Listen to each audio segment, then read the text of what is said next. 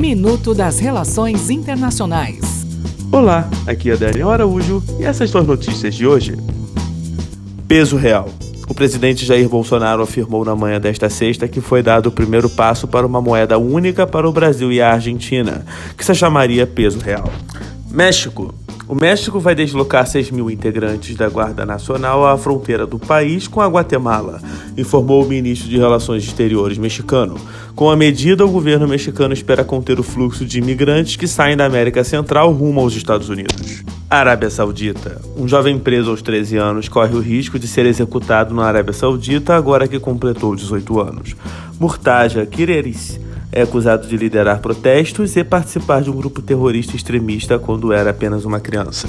Até o próximo minuto. Enquanto isso, aproveite mais conteúdo no portal seire.news.